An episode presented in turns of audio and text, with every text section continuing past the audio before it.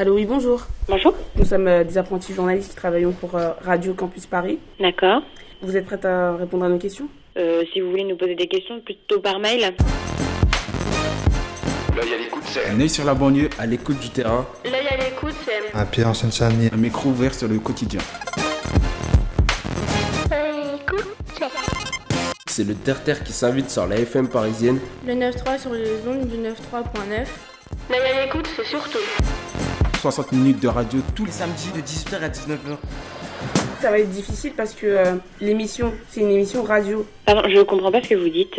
L'œil à l'écoute, là l'émission de ouf. tous les samedis de 18h à 19h et c'est en direct. Si, si. Radio Syntex.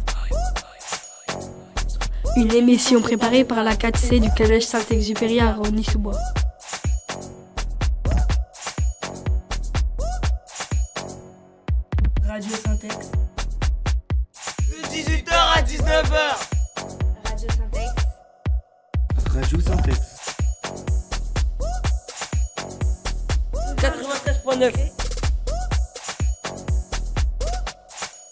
Sur Radio Campus Paris.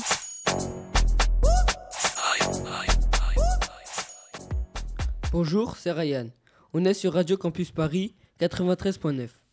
Au programme de la première partie de l'émission, nous écouterons une visite guidée à Versailles et un micro-trottoir dans le jardin du château. Ensuite, nous re- recevrons sur le plateau un invité, François Terrier, guide touristique. Nous ferons également des pauses musicales. On est en public au Collège Saint-Exupéry.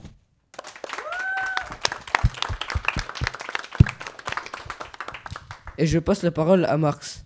On est allé visiter le château de Versailles.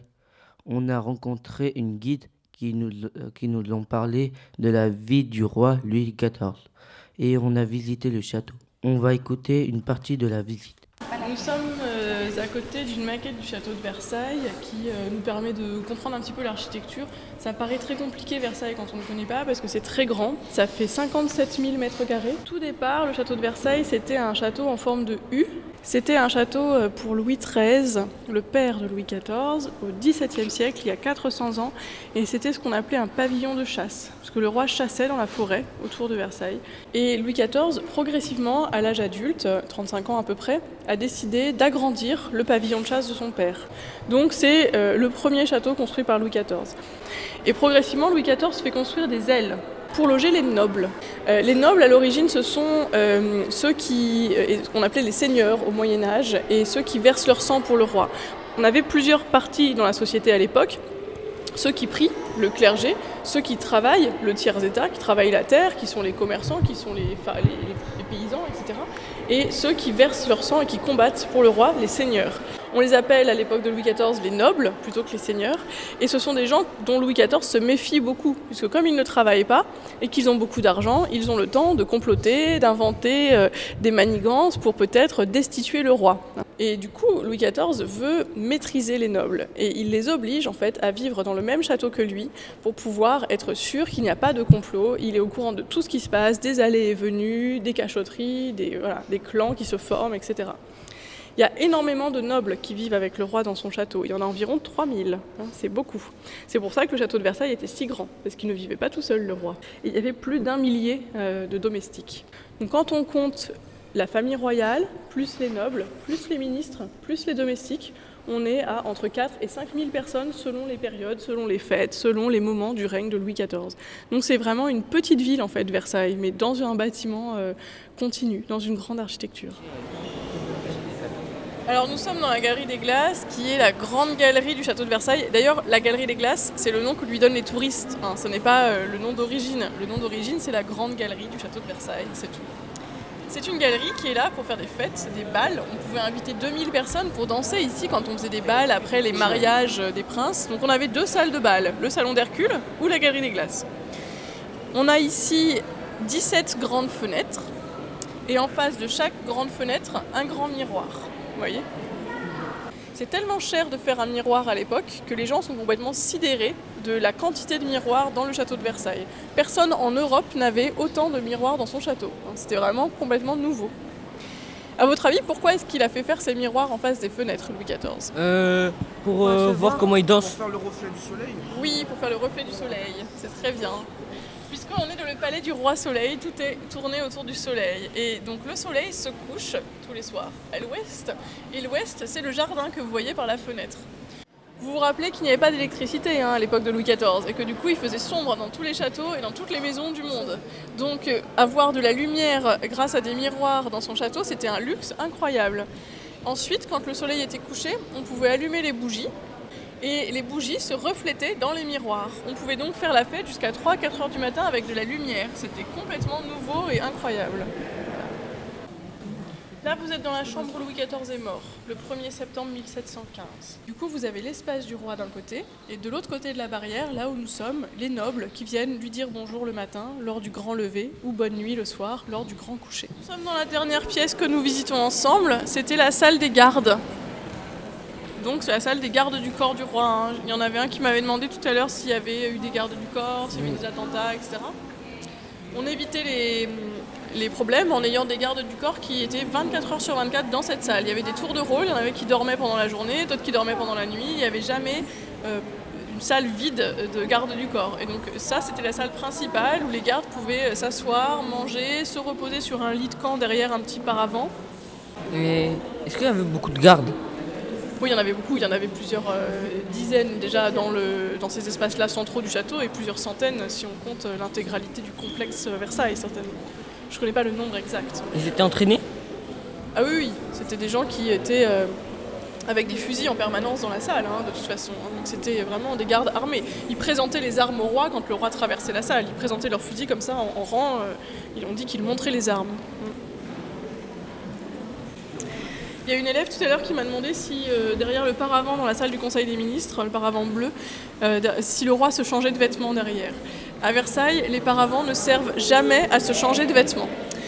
Pour deux raisons. Euh, la première, c'est que déjà ils sont soit trop petits, soit immenses, et du coup ça n'a pas de sens par rapport à changer de vêtements. Paravent, ça veut dire pour parer le vent. Hein, ça s'écrit P-A-R-A-V-E-N-T. Et ça servait au départ à masquer des portes où il y avait des courants d'air, donc le vent qui venait sous la porte, ou alors à faire en sorte que la chaleur elle vienne bien de la cheminée vers là où on était assis. C'était pour euh, être plus confortable. Je vous rappelle qu'il n'y a pas de chauffage à l'époque dans les châteaux, il n'y a que les cheminées. Il fait parfois 0 degré à l'intérieur de la galerie des glaces l'hiver et 0 degré dans la chambre du roi, parce que 12 mètres de plafond c'est inchauffable. Parfois il gelait à l'intérieur du château. Lors du grand hiver, le plus froid qu'ait connu Louis XIV, 1708-1709, il a même gelé au point que les, euh, bouteilles d'eau, les- enfin c'est pas les bouteilles, mais l'eau était gelée dans les verres, le vin était gelé dans les bouteilles, les parfums étaient gelés dans les flacons. Vous vous rendez compte C'est des solutions alcoolisées qu'on gelait, ça veut dire qu'il faisait moins de zéro dans le château. Donc c'était vraiment très différent d'aujourd'hui, avait pas le confort. Donc on mettait des paravents partout pour essayer de se faire des petits couloirs de chaleur et d'être un peu confortable. Les paravents, ils pouvaient servir aussi aux domestiques pour pouvoir euh, s'allonger derrière sur un petit lit pour faire un somme, pour euh, préparer des, boissons pour le roi sans le gêner, ou préparer à manger sur une petite table à roulettes qu'ensuite on apportait jusqu'à la table de travail du roi, par exemple. On a terminé, on va descendre par le- l'escalier et puis... Nous venons d'écouter notre visite guidée de Versailles. Nous sommes allés dans les jardins de Versailles et nous avons profité pour interroger des visiteurs. Bonjour, aujourd'hui nous sommes en direct du château de Versailles. Bonjour monsieur. Bonjour mademoiselle. Vous avez quelques minutes à nous accorder Oui, Qu'est-ce que vous êtes venu faire ici je suis montré- venu montrer le château de Versailles à mes quatre enfants. vous avez, vu- vous avez visité quoi Pour l'instant, on s'est promené dans le parc et maintenant on va aller visiter la galerie des glaces Vous venez d'où de Aix-en-Provence. Merci d'avoir voulu de nous interviewer et au revoir. Et Au revoir. journée. Merci beaucoup et c'était une très bonne interview. Au Vous serez journaliste plus tard, vous Oui, non. Pourquoi visitez-vous le château? Ah, ça c'est une grosse question. Le château, c'est une grosse partie de l'histoire de France. Mhm. Est-ce la première fois que vous visitez le château? Euh, pas du tout. Mais là, je suis pas rentré parce qu'il y a deux heures de queue et c'est c'est infernal. Ah ouais, c'est vrai. hein. On a vu tous les jardins, euh, Et on reviendra. Moi, j'ai déjà visité, mais pff, même en plein hiver, il y a un moment, j'habitais à 5 km d'ici. Je venais tous les dimanches en hiver, il faisait moins. C'était des années où il, y avait, il faisait des, des moins 10, moins 13. Impossible de rentrer tellement il y a de monde. Bah, ils sont tous intéressés vers le château. Bah, Euh, prochaine question. Aimez-vous aimez-vous visiter le château? Bah, bien sûr. Et pourquoi?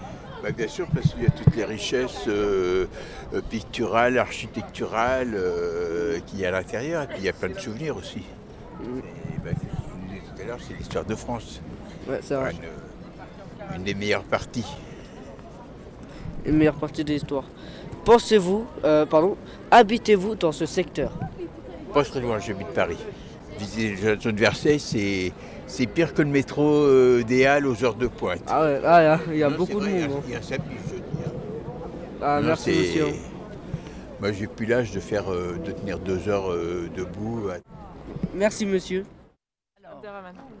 Pourquoi avez-vous choisi cette visite au château de Versailles Parce que j'habite à proximité et j'avais de la famille qui n'avait jamais visité ce château et qui, à mon avis, doit être visité au moins une fois dans sa vie pour connaître l'histoire de la France. Vous avez aimé quoi comme chose dans, ce dans le château? La galerie des glaces qui fait rêver. C'est la lumière après avoir traversé des pièces assez lourdes, assez sombres. On a l'impression que la lumière apparaît après avoir visité toutes ces pièces qui ont beaucoup d'histoire. Là, on, on se rapproche de notre temps avec la lumière. Avez-vous l'intention de revenir une autre fois? Pas de souci, je reviendrai. J'y viens souvent, même me promener dans le jardin. Merci d'avoir euh, répondu à nos questions. Ben, je vous souhaite bonne chance et à continuer à persévérer. Bonne route. Nous venons d'écouter le micro-trottoir à Versailles. Maintenant, nous accueillons François Terrier pour une interview avec Ethan et Bilal. Bonjour monsieur, je Bonjour. m'appelle Bilal. Enchanté. Je m'appelle Ethan. Enchanté, Ethan. Nous allons vous interroger sur votre métier. Avec plaisir. Où travaillez-vous? Alors tout d'abord, je suis à mon propre compte, donc je peux aussi bien faire visiter le château de Versailles que tous les châteaux de France et de Navarre. Donc ça peut être le château de Fontainebleau, ça peut être euh, le musée du Louvre, qui est à la base un château, Euh, ça peut être euh, un château en Normandie, le château de Balleroy, et ainsi de suite. C'est comme on dit une politique de l'offre et de la demande. Si quelqu'un me demande par exemple qu'on euh, lui fasse visiter le château de Fontainebleau, je réponds présent. Si c'est le château de Versailles, je réponds présent également. C'est une question de moyens. La volonté est là, c'est une question de moyens encore une fois. Merci. Que faites-vous dans la vie? Alors, donc je suis guide conférencier national. C'est l'intitulé officiel de mon activité professionnelle. Guide conférencier national signifie que je peux aussi bien faire visiter la ville de Paris qu'une ville de modeste euh, superficie, comme, euh, comme par exemple Douai, ma ville d'origine, dans le nord de la France, comme ça pourrait être un village avec un très beau château. Donc je peux aller partout dans notre beau pays, la France. Euh, encore une fois, pour être guide conférencier, jusqu'en 2011, il fallait au moins avoir une licence en histoire de l'art. Et depuis 2011, depuis le décret de 2011, il faut passer par un master professionnel. Quel lieu avez-vous fait visiter? Alors, par exemple, ce matin, j'ai fait visiter le musée du Louvre. Il y a plusieurs expositions au musée du Louvre, dont l'exposition Vermeer et les maîtres de la peinture de genre. Donc, c'était un artiste hollandais du XVIIe siècle. Et parallèlement à cette exposition, il y a une très belle collection baptisée Leiden. Euh, C'était le choix des collectionneurs et justement, il y a notamment des beaux tableaux de Rembrandt, qui était un autre artiste hollandais qui a vécu à la même époque que Vermeer. En quoi consiste votre métier?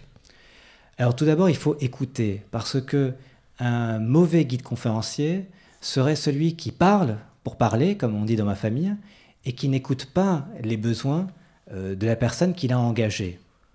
Donc la rencontre est importante. Les, euh, les premières secondes, les premiers mots sont importants.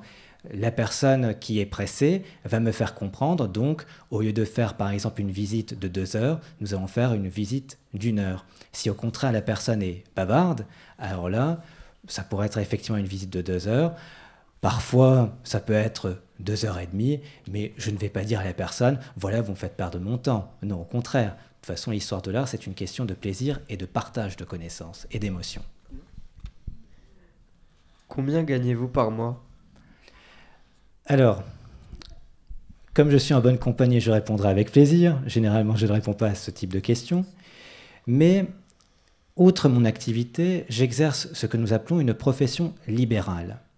Donc, contrairement aux fonctionnaires ou aux salariés qui a un contrat à durée indéterminée ou à durée déterminée, je n'ai pas de salaire. Je dois créer mon propre salaire. C'est-à-dire que si je ne me lève pas le matin au moins à 6 heures du matin, je ne gagne pas ma vie.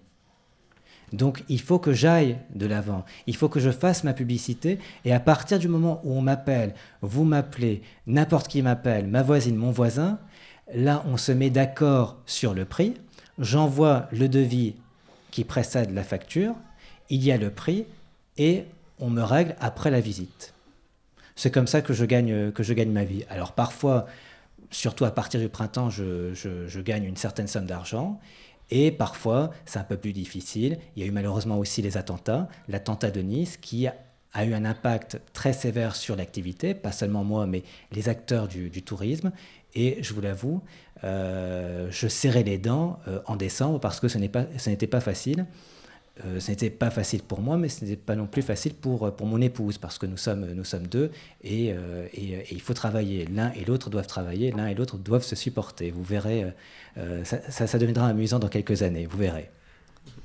Quelle étude avez-vous faite pour pratiquer ce métier? Alors, donc j'ai fait un baccalauréat littéraire, donc j'ai obtenu mon bac avec mention, et donc après j'ai fait, alors avant la réforme universitaire de 2003, il y avait le DUG, donc les deux premières années d'études, diplôme d'études universitaires générales à la faculté de Lille. Donc j'ai eu mon DUG art et archéologie. Et ensuite, je suis arrivé à Paris. Et donc, j'ai aussi bien fait des études universitaires, c'est-à-dire la licence, la maîtrise et ensuite le master, donc master 1, master 2, histoire de l'art à Paris 4 Sorbonne, la Sorbonne, et parallèlement, à côté, j'ai fait mon premier cycle de l'école du Louvre. Donc très concrètement, je suis spécialisé dans l'histoire de l'art euh, du Moyen Âge, donc on va dire du 6e siècle, jusqu'au 19e siècle. Voilà. Comment préparez-vous vos visites? Alors, parfois on peut improviser, mais je préfère faire un travail de repérage. Alors effectivement, si on me demande le musée du Louvre, le musée d'Orsay, je connais plutôt bien ces deux musées. Mais si par exemple on me demande un musée moins connu, parce que les goûts de la personne sont euh, précis, par exemple le musée Jacques Marandré euh, euh, à Paris, eh bien je vais faire un travail de repérage. Alors, soit la veille de la visite, soit même une heure avant la visite, je regarde, je me repère, je me dis ah tiens, là ça pourrait plaire à la personne, là bon, on va faire attention, ah l'ascenseur ne fonctionne pas, et ainsi de suite. Parce que j'ai toutes les générations qui, qui me sollicitent. Euh, là ce matin, j'avais euh, j'avais six membres d'une même famille, mais qui n'avaient pas le même âge. Il y avait, euh, il y avait des dames qui pourraient être nos, nos grands-mères. Donc là aussi, il fallait que je cherche une solution rapide, c'est-à-dire trouver par exemple l'ascenseur. Et ça paraît facile, mais dans un monument historique comme le musée du Louvre, c'est très difficile de trouver un ascenseur parce que justement, on ne peut pas percer n'importe où. En France, vous avez des lois, et si c'est un monument historique, on ne peut pas faire n'importe quoi. Donc ce n'est pas toujours facile de trouver les, euh, les ascenseurs. Voilà. Combien faites-vous d'heures par jour ou par semaine? Alors, euh, il m'arrive de faire, euh, de faire 12 heures, de faire 12 heures par jour, comme il m'arrive de faire euh, 2 ou 3 heures. Alors, quand je fais 12 heures, c'est une excellente fatigue, parce qu'au moins, voilà, j'ai fait ma journée. Et euh, je peux aussi bien faire des visites en français que dans des langues étrangères, dont, euh, l'anglais. Donc ça nécessite une certaine concentration. Et euh, plus j'ai de visites, mieux c'est. Encore une fois, c'est moi qui fabrique mon salaire. On ne me donne pas de salaire, c'est moi qui dois demander le salaire. Voilà. Pourquoi avez-vous choisi ce métier? Euh, j'ai toujours aimé, j'ai toujours aimé l'art, j'ai toujours aimé la culture. Alors j'ai aussi eu la chance d'être bien entouré. Euh, euh, J'allais quand j'étais un peu plus jeune que vous au musée. Et puis après, c'est devenu, c'est devenu, comme on dit, une vocation. Je me suis senti appelé. Mais ça ne voulait pas dire que parce que je voulais le faire, que ça allait être facile. Euh, il faut imaginer qu'en première année d'études universitaires, nous étions 300 personnes. Et je crois que de ces 300 personnes, il n'y a que 10 ou 20 qui euh, sont dans le domaine de la culture. Donc ce n'est pas si facile que ça. Mais c'est la passion, c'est la vocation. Aimez-vous le contact avec les touristes? Eh bien, il le faut, parce que c'est un métier de contact. C'est un métier de contact, il faut savoir, euh, il faut savoir être à l'écoute, il faut savoir être à l'aise. Alors vous allez sourire parce que dans ma petite tête, ça, ça, ça fonctionne tout le temps. Euh, un jour, j'avais, j'avais un touriste qui, euh, qui trouvait, par exemple, parce qu'il fallait déjeuner, que je mangeais très vite, mais je souriais euh, dans mon fort intérieur parce que justement, lui était en vacances, mais moi, je ne suis pas en vacances. Il y a une organisation. Le temps, c'est de, c'est de l'argent. Donc oui, c'est important le contact et c'est surtout important d'écouter ce que, ce que demande la personne. Comment êtes-vous devenu guide? Alors, j'ai passé un concours. J'ai passé un concours, donc à la fois euh, des examens écrits et des examens oraux. Et c'est comme ça que j'ai eu ma carte professionnelle de guide conférencier national. Et donc depuis, j'ai le droit de travailler n'importe où, à mon compte. Comment gérez-vous votre journée avec autant de clients? Alors effectivement, euh, la, la, tête, le cerveau devient, euh, devient une montre. On devine à peu, près, à peu près le temps. Donc il faut surtout ne pas bousculer, ne pas bousculer la personne ou les personnes, mais leur faire comprendre que voilà, il y a une limite. Donc on court, on court pratiquement tout le temps. D'accord.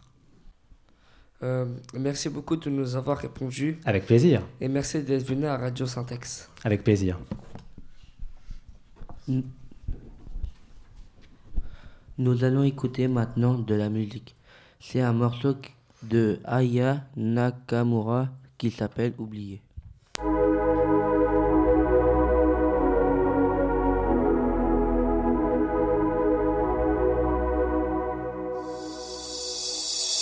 Il est toujours difficile de faire confiance. Entre amour et amitié, on s'arrange Pour ne pas être pour une conne, conne, conne, conne. C'est la triste réalité. Et si tu fais des films, assure ta fidélité paie la place. Mais vaut mieux se méfier. Choisis bien tes amis avant qu'une d'elles te déçoit Ça finit par arriver, prévenance.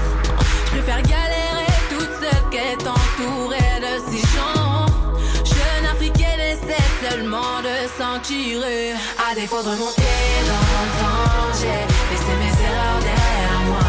Se retourner si tant tombe Perso j'ai déjà fait mon choix. Je préfère oublier,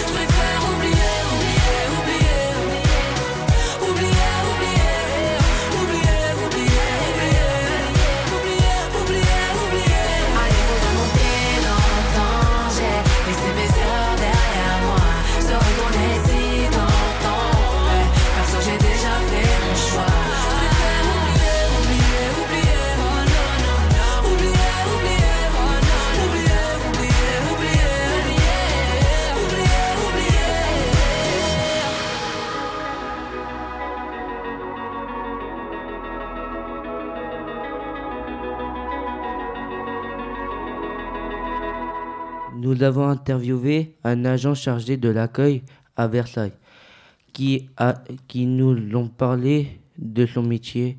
Nous allons écouter son interview maintenant.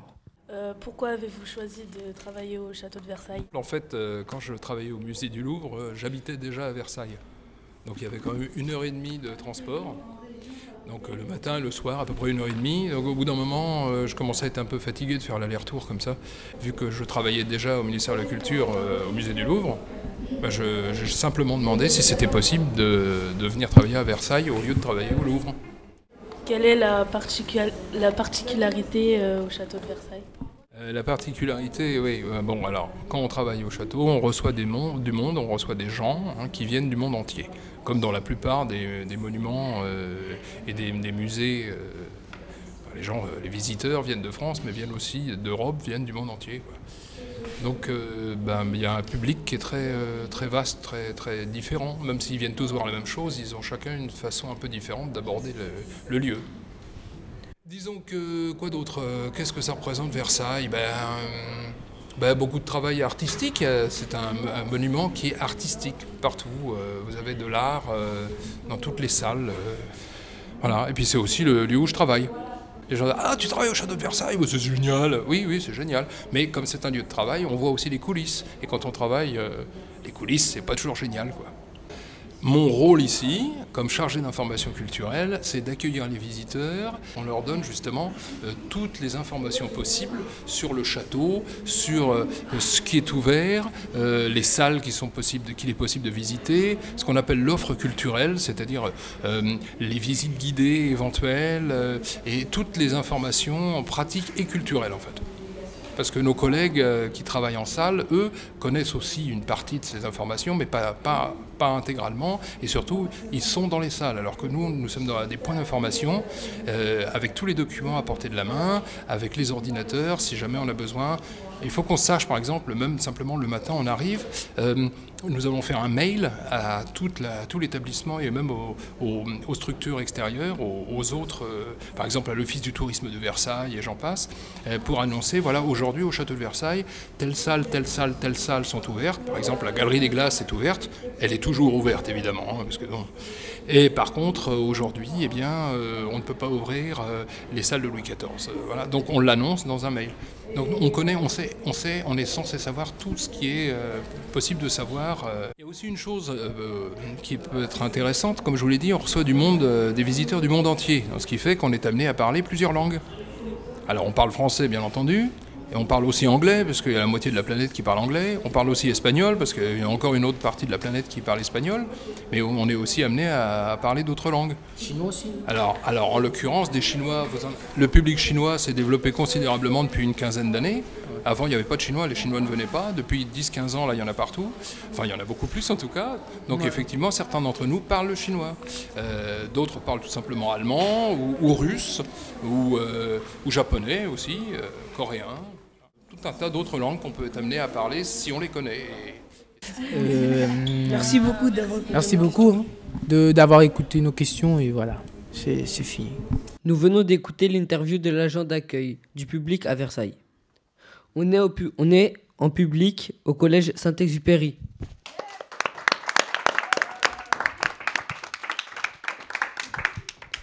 Avant de donner le micro à Ivana, nous faisons partager un morceau de musique MHD à Foutra partie 8.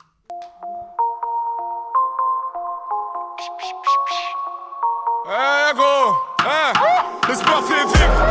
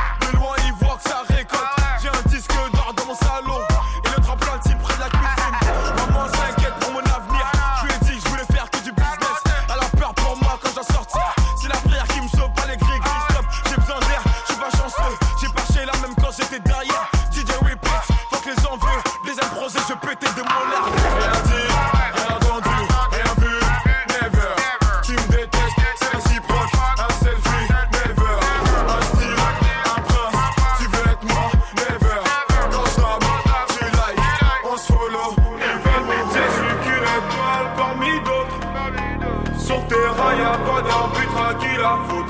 J'me pavane dans la zone, même à placer sur le trône. Couronne sur la tête, la moule à tête poursuit sa quête.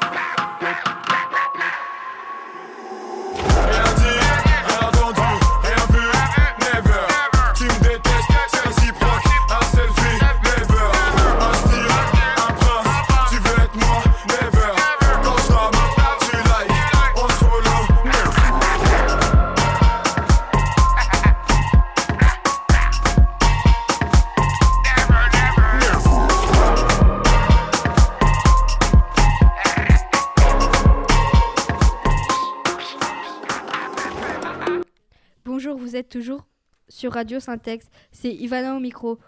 Au sommaire de la deuxième partie de l'émission, on continue à vous parler des métiers. Il y aura des chroniques et des pauses musicales et des reportages.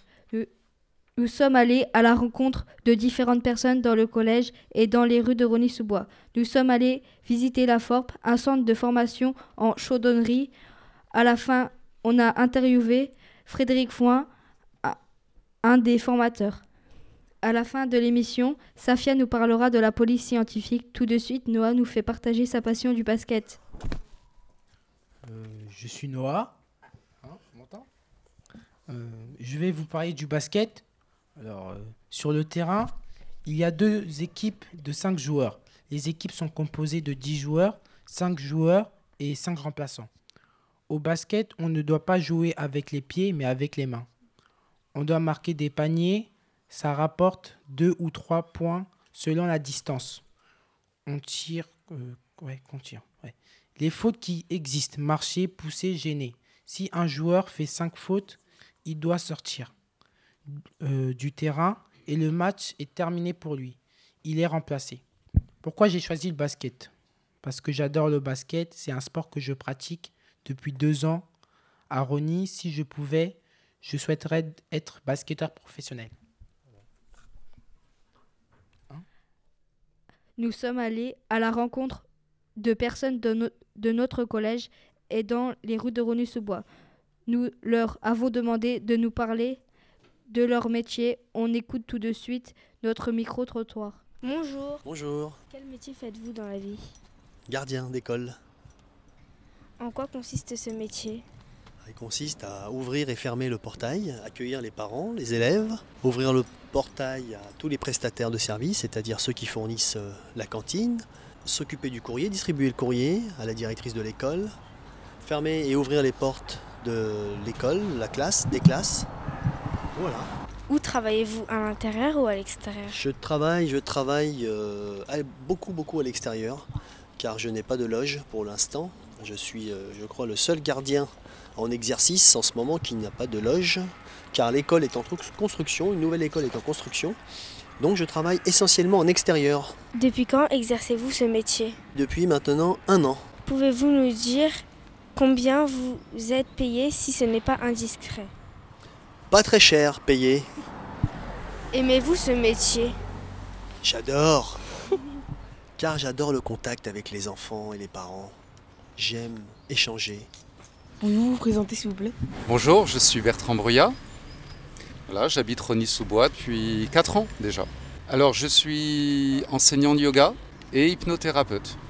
Alors, au début, j'ai fait des études de dessin, donc j'étais dessinateur et j'ai fait ce métier pendant 20 ans.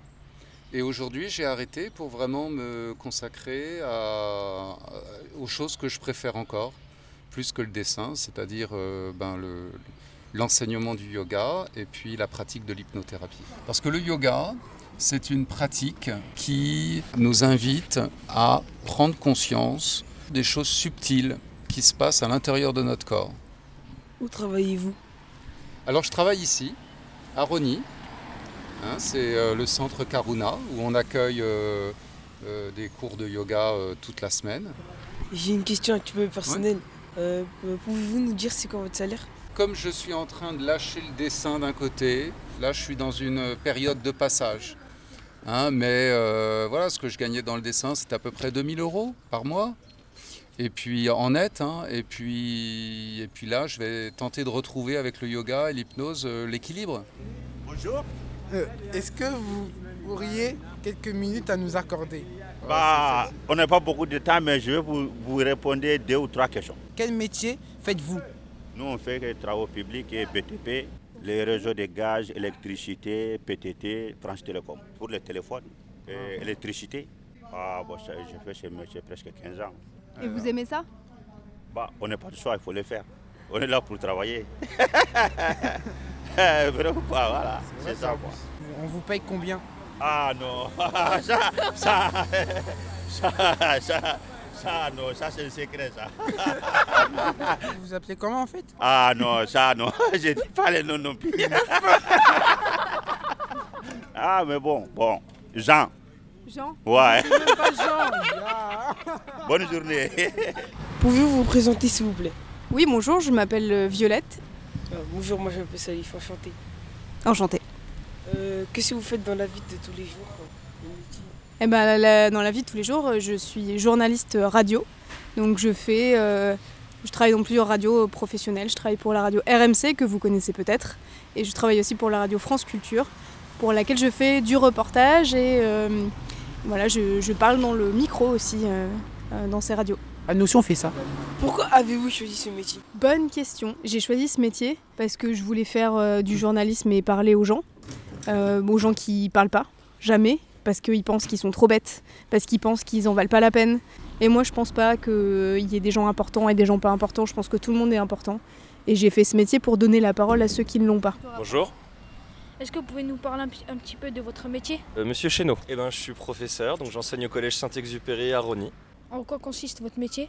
Travailler avec des élèves entre 12 et 15 ans et leur faire acquérir les bases en histoire, géographie et les méthodes pour réussir leurs études euh, futures. Pourquoi vous avez choisi ce métier? J'ai choisi ce métier parce que j'ai l'impression d'être utile et de servir à quelque chose. Et ça vous plaît? Il y a des bons jours et des jours moins bons. On va vous poser une petite question, si vous voulez, dites oui ou non. Euh, Pouvez-vous nous dire combien euh, gagnez-vous par euh, mois? Je gagne entre 2300 et 2500 euros par mois. Bon, euh, voilà, euh, c'est fini. Du coup, nous rentrons au collège Saint-Exupéry. Bonjour. Je m'appelle Enola. Pourriez-vous vous présenter s'il vous plaît? Oui, je m'appelle Jennifer. Quel âge avez-vous s'il vous plaît? Je suis vieille. Je peux pas dire mon âge, malheureusement. Où est-ce que vous habitez s'il vous plaît? J'habite à Romainville, dans le 93. Qu'est-ce que vous aimez faire dans votre vie? Ce que j'aime faire dans ma vie, bah, être avec mes amis, ma famille, rigoler, m'amuser, travailler aussi. Vous travaillez dans quoi Je suis assistante d'éducation au collège Saint-Exupéry. Vous aimez bien faire ce métier Oui, j'aime bien faire ce métier, vu que je suis, à- vu que je suis avec les élèves, ça m'aide à les canaliser, on va dire ça comme ça, et oui, j'aime bien. C'est un bon métier. Vous entendez bien avec vos collègues Oui, sauf avec Bardot. D'accord, merci. Au revoir. Au revoir, merci. Bonjour. Bonjour. Que, que faites-vous dans la vie? Alors, euh, moi, je suis euh, Christina Congolo, la directrice de la SECPA au Collège Saint-Exupéry de Rony. Depuis quand faites-vous ce métier? Alors, je travaille en SECPA depuis 18 ans maintenant. Pour, euh, Pourquoi faites-vous ce métier? Je fais ce métier parce que je souhaite aider des élèves qui rencontrent des difficultés scolaires plus ou moins importantes. Je souhaite les aider à se construire, se construire un parcours, surmonter leurs difficultés. Et pour ça, bien évidemment, euh, je suis aidée, secondée et je collabore avec toute une équipe d'enseignants spécialisés. Comment avez-vous fait ce métier? Eh bien, j'ai tout d'abord passé un concours pour devenir professeur, euh, sans spécialisation au départ. Euh, ça, c'était en, euh, mon Dieu, 97-98, hein, si je compte très très rapidement. Puis après, j'ai passé un autre examen pour me spécialiser avec les élèves qui étaient en difficulté scolaire, donc les élèves de SECPA. Et enfin, j'ai passé un autre examen pour être directrice de SECPA. Et ça, c'était il y a, euh, ça fait maintenant ma septième année en direction de SECPA. Mis à part ce métier, vous en, fa- vous en faisiez un autre? À part celui-ci, non, parce qu'il occupe beaucoup de temps. Euh, il nous occupe à plein temps. On est euh, toujours en train de réfléchir à une solution pour un élève, à un projet, à régler des problèmes, à rencontrer des parents. Donc effectivement, c'est un travail à plein temps qui ne m'autorise pas à avoir un autre métier ou un autre travail à côté. Faites-vous du sport Alors oui, je fais beaucoup de sport, je cours beaucoup, je fais des semi-marathons notamment, j'ai pratiqué la danse classique et la danse contemporaine, mais là c'est surtout de la course. Bon, euh, je- on on va vous laisser. Merci. Au revoir. Merci à vous pour euh, l'interview et, et bonne continuation. C'était le micro-trottoir que nous avons réalisé au collège et dans Rony-sous-Bois. Nous allons maintenant écouter le titre Malcolm, une musique de Nino.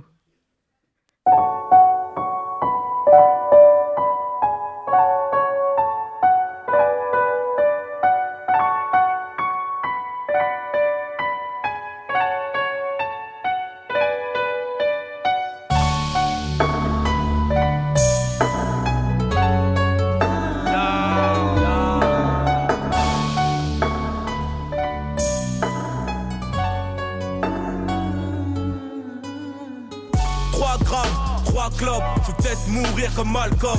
Philippe Plein, René Lacoste, me feront tomber dans la drogue. Je n'oublie pas, mais je pardonne. Méfiant, méfiant, mafieux comme Al Capone. Et les derniers seront les premiers quand ils pourront tricher. Dans le quartier, c'est trop miné, on se retrouve au QG. C'est qu'une balle fringue, donc si tu le fais, c'est que t'es obligé. Avec barrage dans le GT, je suis comme dans la fusée. Fumée grise, monde noir, je perds des milliers de neurones. Je maîtrise, je sais de quoi je parle. Je suis dans la street pour des euros. On fera des malheureux et des heureux. Des malheureux et des heureux. On n'est pas des chanceux, l'avenir appartient aux plus désireux. Je suis pas trop là, je les laisse entre eux. Me demande pas pourquoi, je répondrai parce que. Ils parlent de moi quand t'es avec eux. Quand je suis avec eux, ils parlent de toi, les envieux. Beaucoup de on m'a dit, beaucoup d'as qui paraît. Très peu de tentatives, mais beaucoup de simagrées. Il paraît que le temps passe vite, je peux pas réfléchir après. Je dois réfléchir tout de suite. Je réponds quand le bif m'appelle. Et deux billets de 500 brisent une amitié, parce que ton ami veut plus que la moitié. Quand j'avais pas ce métier, dis-moi où vous étiez. Ce que je retiens, c'est que quand t'es bien, ils te boufferont les pieds. Il n'y a que les miens qui profitent de mes gains. Dis à ta petite de se rhabiller. Demande à la sauce de ce grand bodot. Beaucoup de paroles, très peu. La rue me rend autodidacte. Je crois que j'étais le meilleur candidat. Y'a des choses qu'on dit. Y a des choses qu'on dit ah, au pays du bleu, blanc, rouge, j'arrive en noir, c'est un handicap. J'ai promis à l'équipe que j'abandonnerai hop, que je reviendrai avec des cadeaux dans la hotte. La télé, les hits et la cote. Si tu savais comment j'avais hâte quand j'étais môme. Aujourd'hui c'est plus la même. Faut du bif pour le loyer de ma mère, surtout pas pour ces connes qui font des manières. Je suis pas trop là, je les laisse entre eux. Me demande pas pourquoi, je répondrai parce que. Ils parlent de moi quand t'es avec eux. Quand je suis avec eux, ils parlent de toi, les envieux. Beaucoup de on m'a dit, beaucoup d'as qui paraît. Très peu de tentatives, mais beaucoup de simagrées. Il paraît que le temps passe vite, je peux pas réfléchir après. Je dois réfléchir tout de suite. Je réponds quand le bif m'appelle.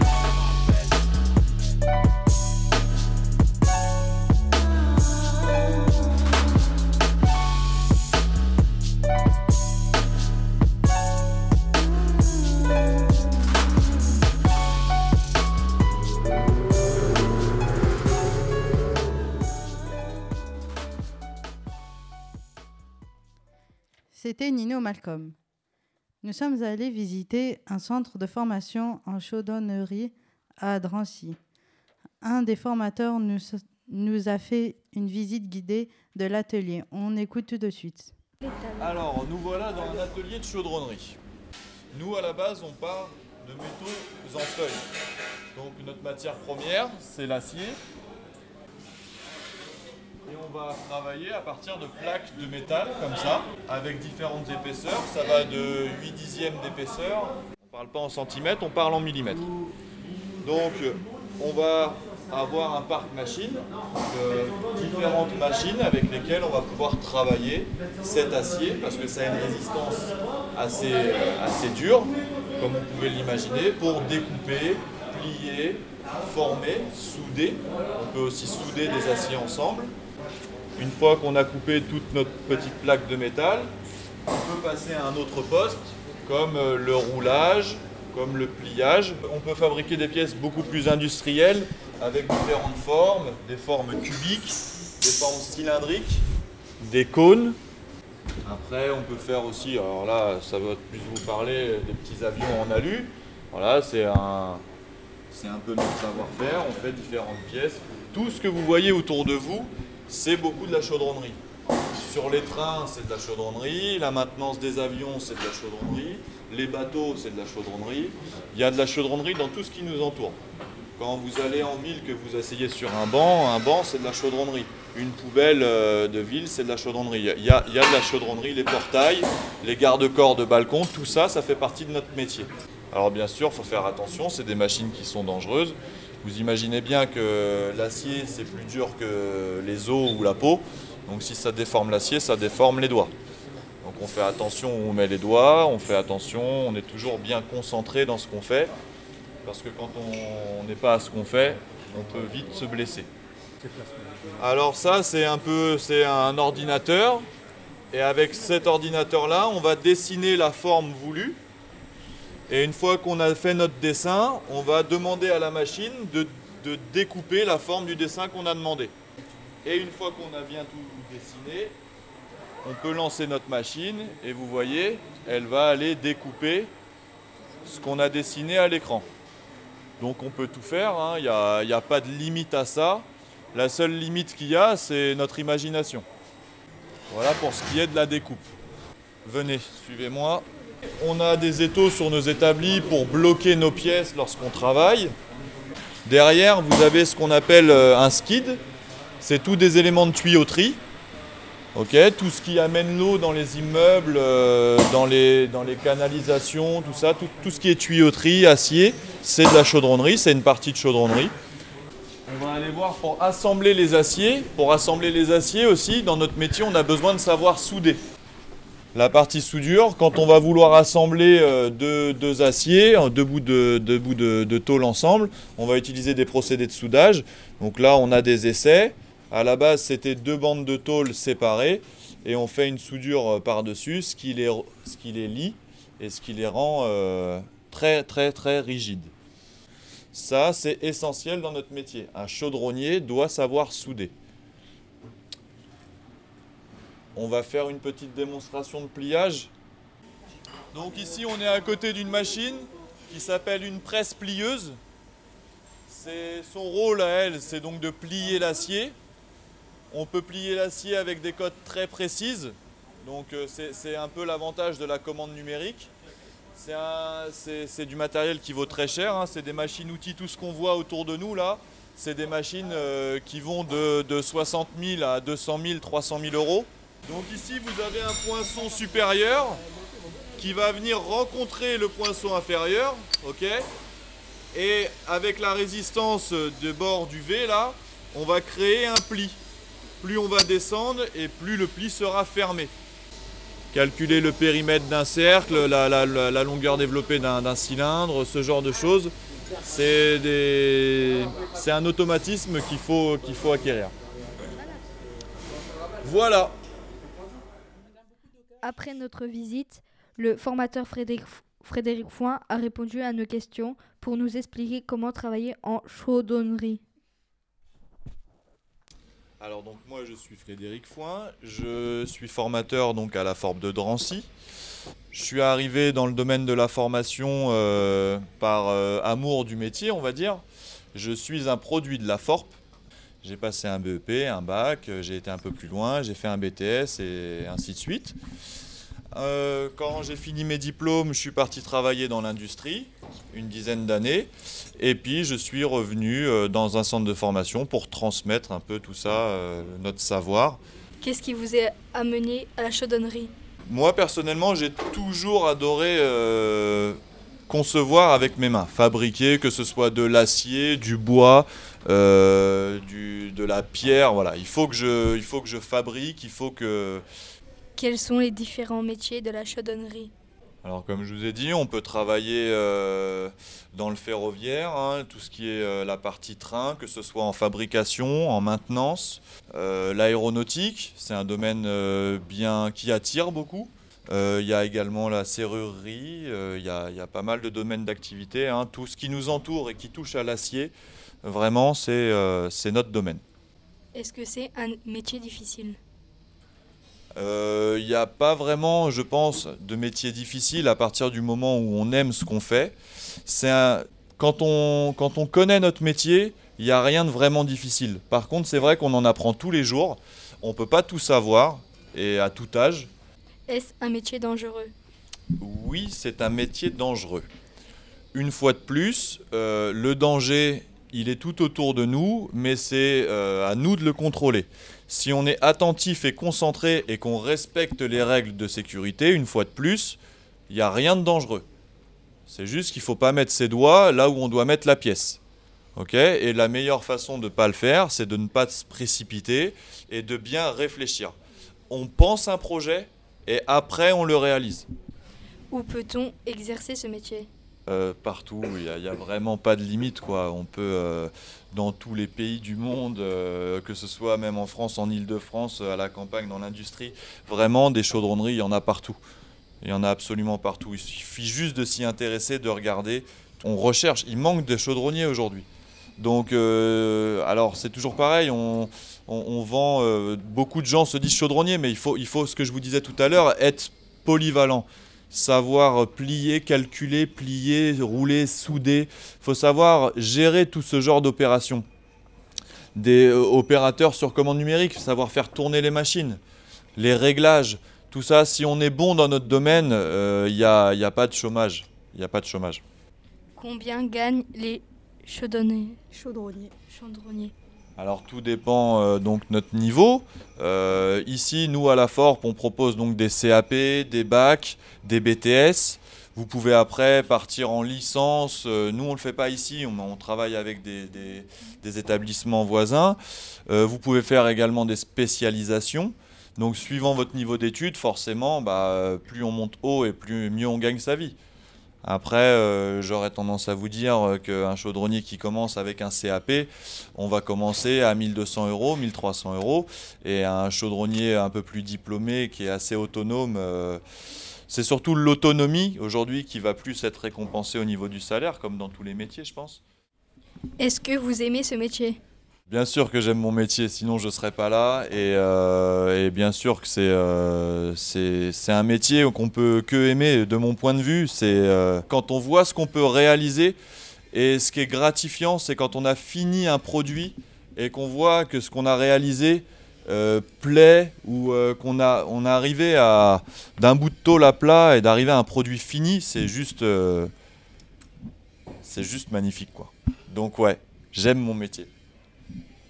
Par niveau, il y a combien d'élèves à peu près Euh, ça va entre. Les, les sections en moyenne par niveau sont entre 10 et 15. Euh, après, sur les BTS, ça se réduit un peu. Beaucoup de beaucoup de- d'apprenants arrêtent en bac. On est à peu près 400 sur le centre. Il y a plus de filles ou de garçons? Alors, il y a plus de garçons, mais euh, c'est pas du tout un secteur euh, fermé aux femmes.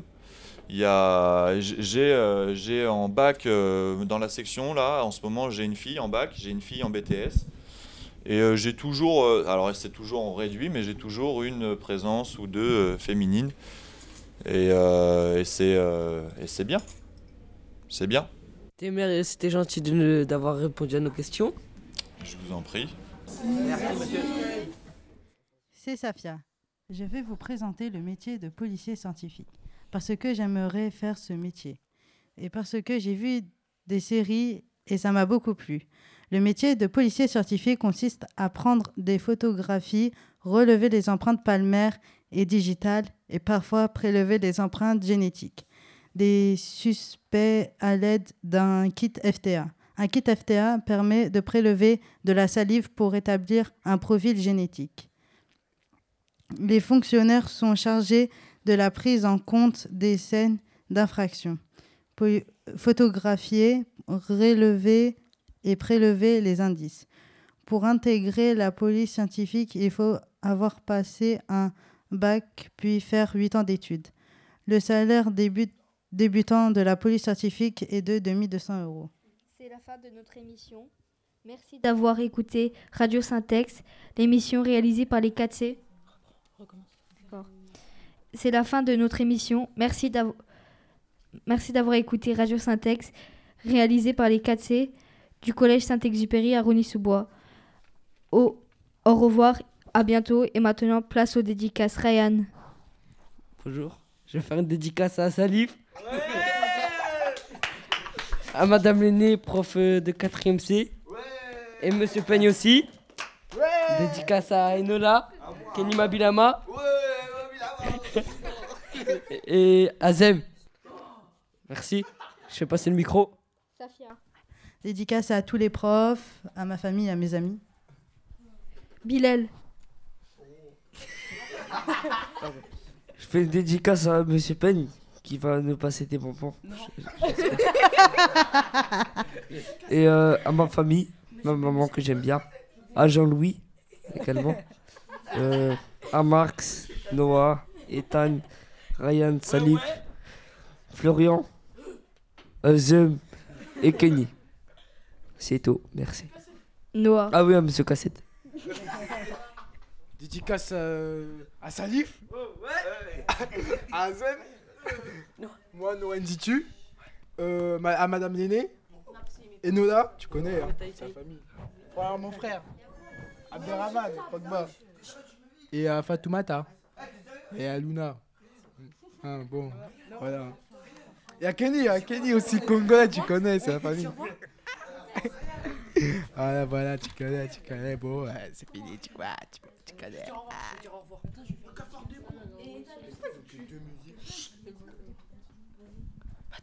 Et euh, je voulais faire aussi une dédicace à Monsieur Ridley pour lui montrer qu'on ne l'oubliait pas.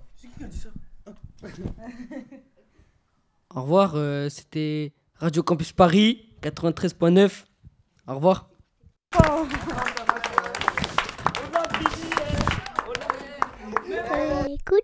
Le 9-3 sur les ondes du 9-3.9. L'œil à l'écoute. V'là l'émission de ouf. Le 9-3 sur les ondes du 9-3.9. L'œil à l'écoute. V'là l'émission de ouf. Le 9-3